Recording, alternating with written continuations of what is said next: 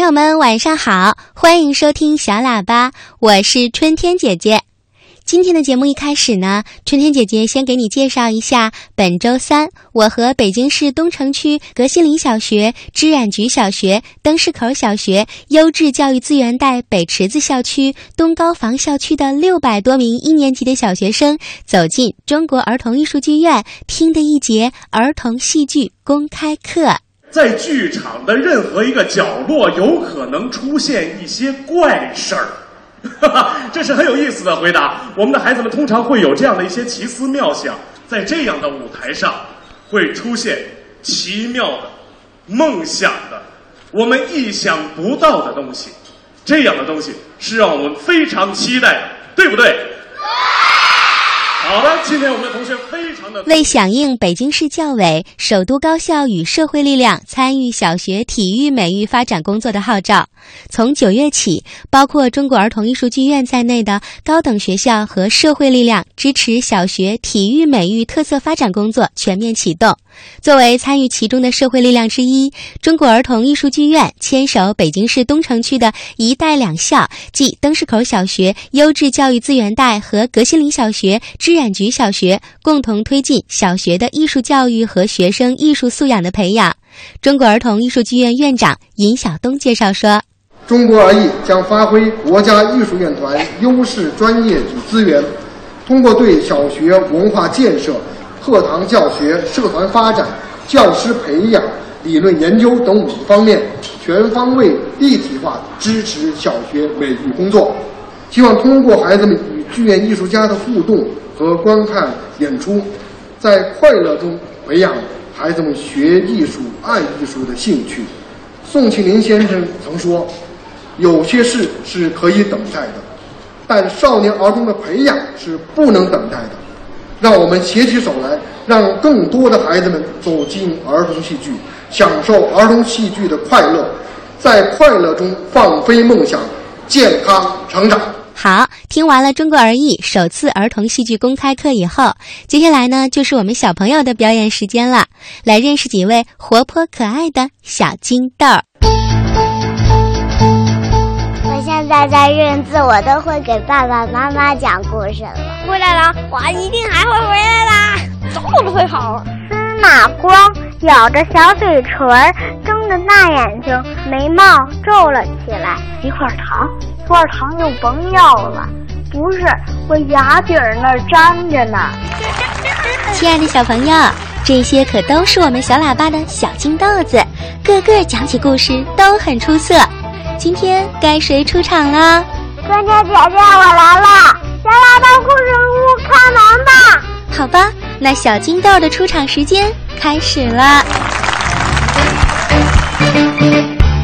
今晚出场的第一位小朋友是广东省佛山市三水区妇联幼儿园大一班的廖子祥，今年六岁。自从年初找到了小喇叭，就爱上了我们的节目，每天都来收听。廖子祥今天想给大家讲一个故事，希望全国的小朋友都能喜欢他。春天姐姐、正坚姐姐、博士爷爷，你们好，我是来自广东省佛山市三水区妇联幼儿园大一班的廖子强小朋友。今天我给大家讲一个故事，名字叫《小熊种树》。春天到了，小熊在院子里拿着一把铁锹，使劲的敲。他想种一棵杏树，他挖呀挖，终于把一个小苦坑给挖好了。他刚决定种一棵杏树，小猴走过来对他说：“小熊，你挖坑干什么呀？”“我想种一棵杏树。”“种杏树？我看哪种桃树好。”桃比杏好吃多了。对呀，他刚决定要种桃树，小山羊走过来对他说：“小熊，你挖坑干什么呀？”“我想种一棵桃树。”“种桃树？我看哪种梨树好。梨比桃好吃多了。”小熊又说：“对呀。”这时，胖小猪也走过来对他说：“小熊，你挖坑干什么呀？”我想种一棵梨树，种梨树。我看呀，种苹果树好，苹果好吃，又好看，你说对吗？”小熊慢慢的点点头，他觉得胖小猪的道理也是很有道理的。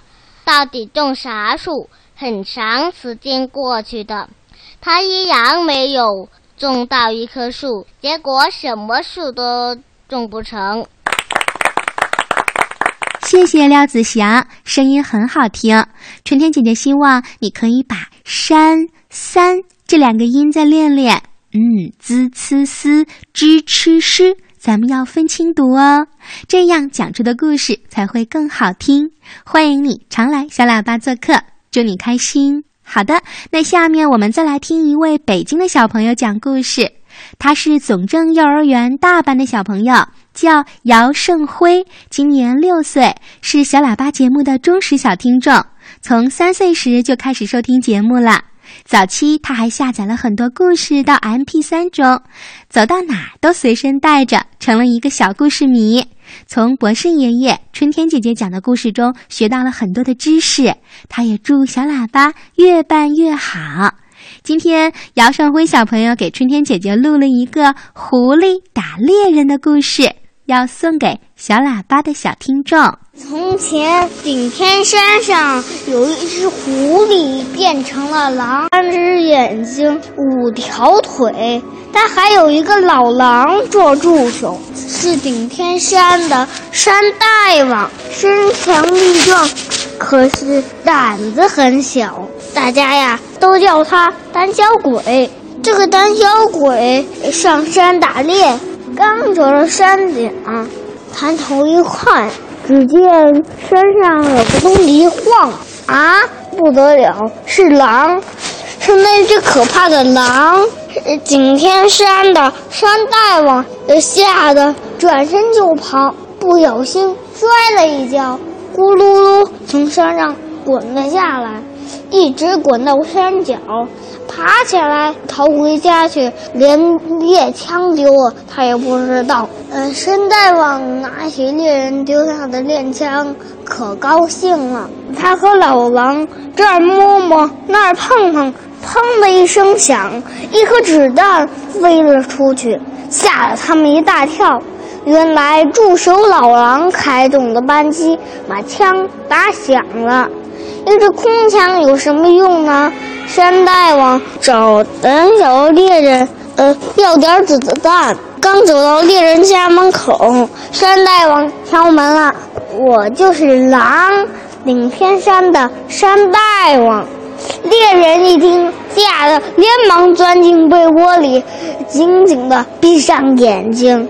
老狼从窗口一看，他差点笑出声音来。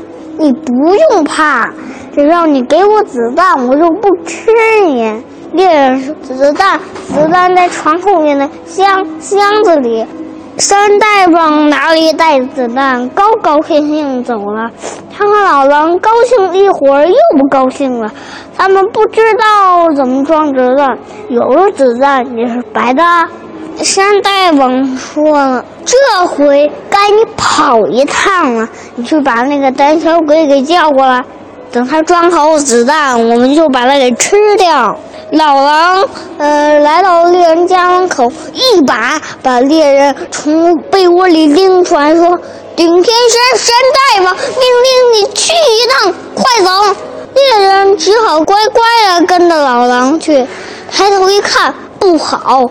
三颗眼睛、五条腿的狼正坐在大树下，恶狠狠地盯着他看。他吓昏了，一头栽在地上，怎么也起不来了。这时，一个老猎人躲在怪树丛里，刚才的事儿啊，他全看见了。举起猎枪，砰的一声响，老狼被打死了。接着又砰的一枪，把山大王也打死了。老猎人。从怪兽丛里跳出来，即使山大王的一条腿抖了一下，狼皮掉下来，两只细竹管，两片树叶子也掉下来了。老猎人哈哈大笑起来。那个胆小鬼呢？他呀，正躺在地上，他早就给吓死了。啊，谢谢姚胜辉来参加节目，故事讲得很不错。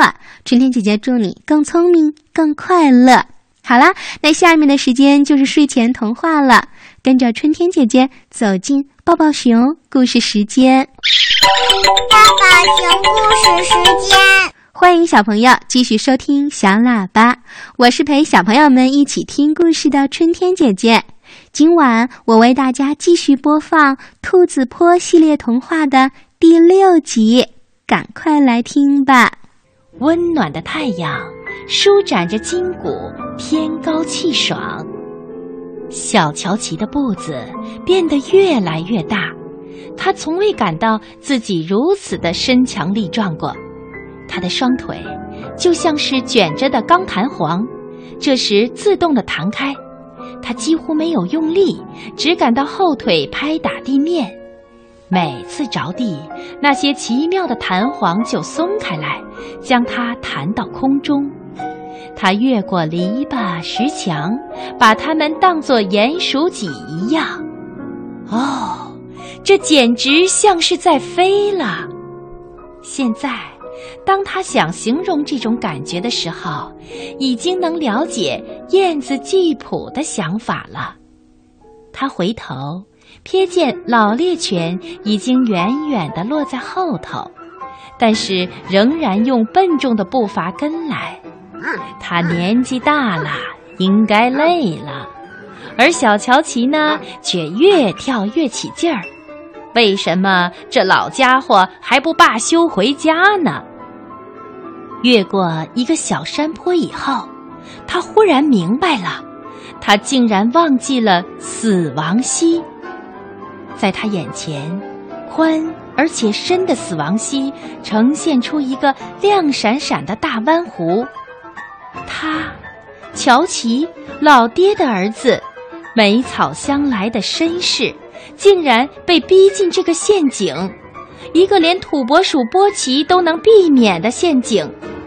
不管它向左还是向右转，小河的弯弧都恰好能把它包围住。老猎犬轻轻松松的就可以把它截住，什么都没有用了，只有奋力一搏。这个令乔奇心痛的发现，并没有减缓它的速度，恰恰相反，它更加快速的跑去。它飞跃的步子变得十分惊人，风在它向后的耳朵边呼啸而过。他正如老爹所期望的，仍然保持着冷静。他挑了一个河岸高耸而且坚稳的地点，目测一下要跳跃的距离，便跃身跳起。起跳真是完美。他把每条肌肉注满力量，做最后的一次蹬踏，然后跃入空中。他可以看见下面有朵朵白云映在黝黑的水里，他看见河底的小石和银色的闪光，那是惊慌的条鱼躲开它飞翔的影子。然后，砰的一声响，他着陆了，翻了七个筋斗。坐在一丛茂盛的青草上，他停住，一动也不动，侧腹不断的起伏。他看见老猎犬冲下斜坡，滑到河边，憎恶地望着河水，然后慢慢踱回家，滴着口水的舌头拖到地上。这次激烈的赛跑以后。小乔奇不需要老爹的教训和提醒，就停下来休息了十分钟。他知道自己已经精疲力竭，而且也到了该吃午饭的时候。于是，小乔奇打开了小背包，一面休息一面吃着。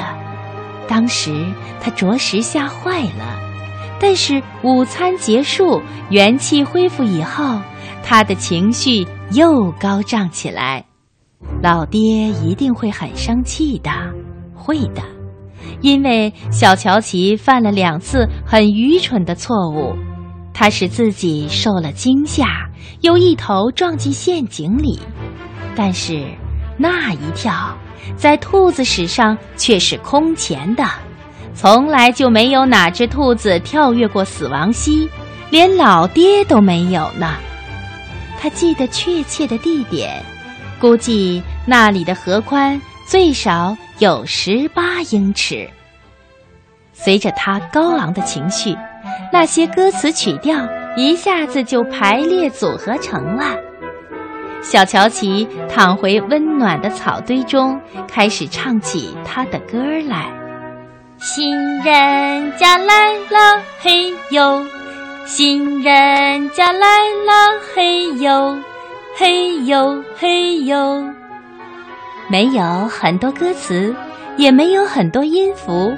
曲调只是上升一些，下降一点儿，最后结束的音符又回到开始那里。很多人都会觉得单调，但是却十分合小乔琪的口味。他大声唱，小声唱，一会儿像凯旋的礼赞，一会儿又像遇难脱险的故事。他一遍又一遍，不断的唱。北飞的红腹知更鸟停在一棵小树上，它向下喊：“嗨，小乔琪，你在这里干什么？”小乔琪回答说：“去接阿纳达斯叔公。你到过小山吗？”“我呀，刚从那儿来。”知更鸟回答说：“每个人都很兴奋，好像有新的一家人要来。”哦，我知道，小乔琪急切地说：“我刚才为这件事做了一首歌，你要不要听听啊？呃，是这样唱的。”不啦，谢谢。知更鸟说：“好走。”然后它就飞走了。小乔琪一点儿也不气馁。他一边绑上小背包，准备继续他的路程，一边又把那支歌唱了几遍。这还是一支很好的进行曲呢。小乔琪一边唱着，一边走下峻岭，封丘，绕过乔治镇。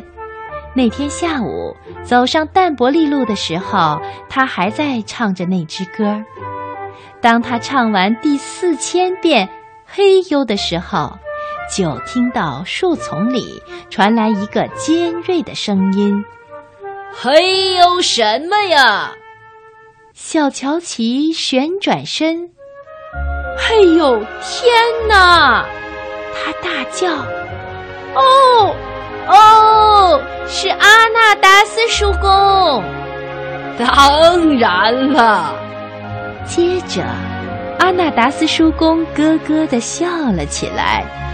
正是我，阿纳达斯叔公，进来，小乔琪，进来。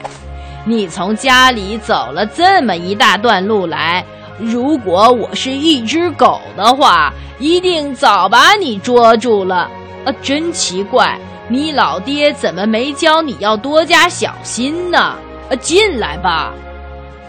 虽然。老妈一直为阿纳达斯叔公的家没有女人来收拾整理而操心，但是她怎么也无法想象到小乔琪走进来的这个洞里是多么的乌烟瘴气。毫无疑问，这是一个男人的家。小乔琪虽然羡慕单身汉的无拘无束，但是也不得不承认这里实在是太脏乱了。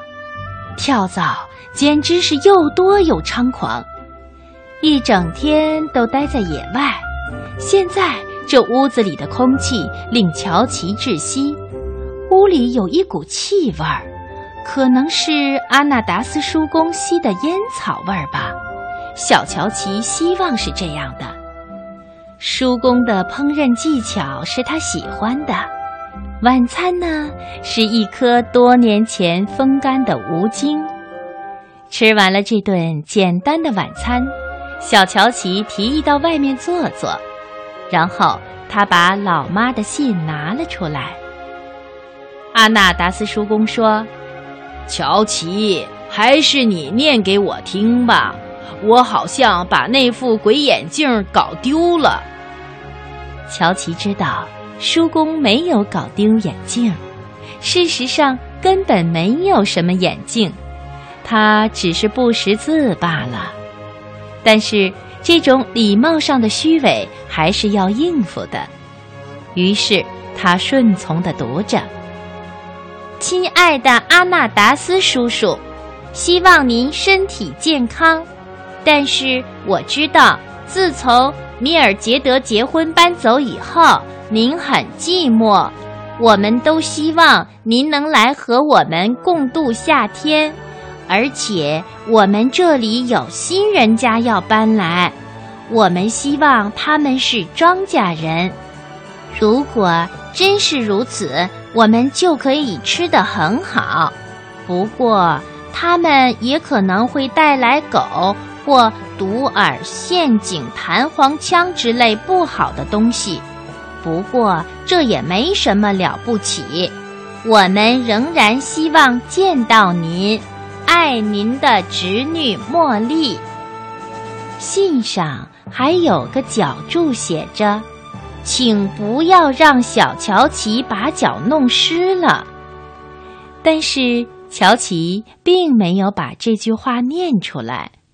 老妈竟然会有那种想法，她小乔琪都能跳跃过死亡溪了，难道还会把脚弄湿吗？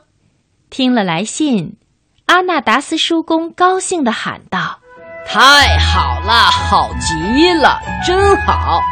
我正不知道这个夏天要做什么才好嘞。”米尔杰德和所有的人都走了以后，这里确实萧条得很。至于粮食嘛，我看过所有缺少胡萝卜的吝啬鬼，就属这附近的人最穷最小气了。我想我会去的。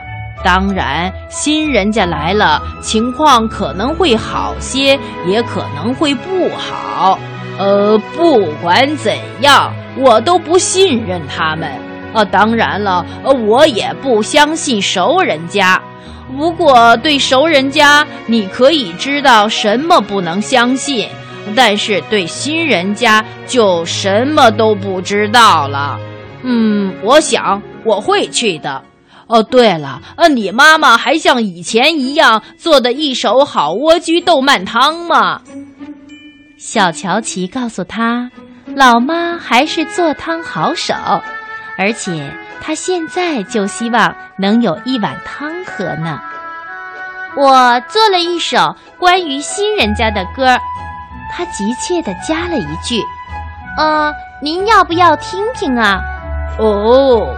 阿纳达斯叔公回答说：“哦，我不想听。乔奇，你自己找个地方睡吧。我要收拾一下琐碎的东西。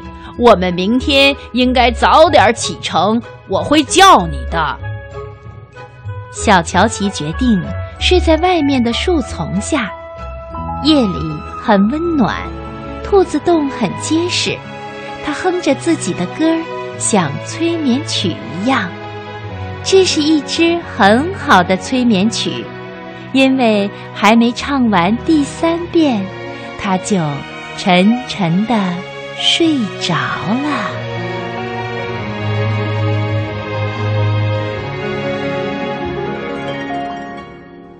好啦，亲爱的小朋友，今晚的小喇叭就为你广播到这儿了。春天姐姐祝小朋友们晚安，睡个好觉。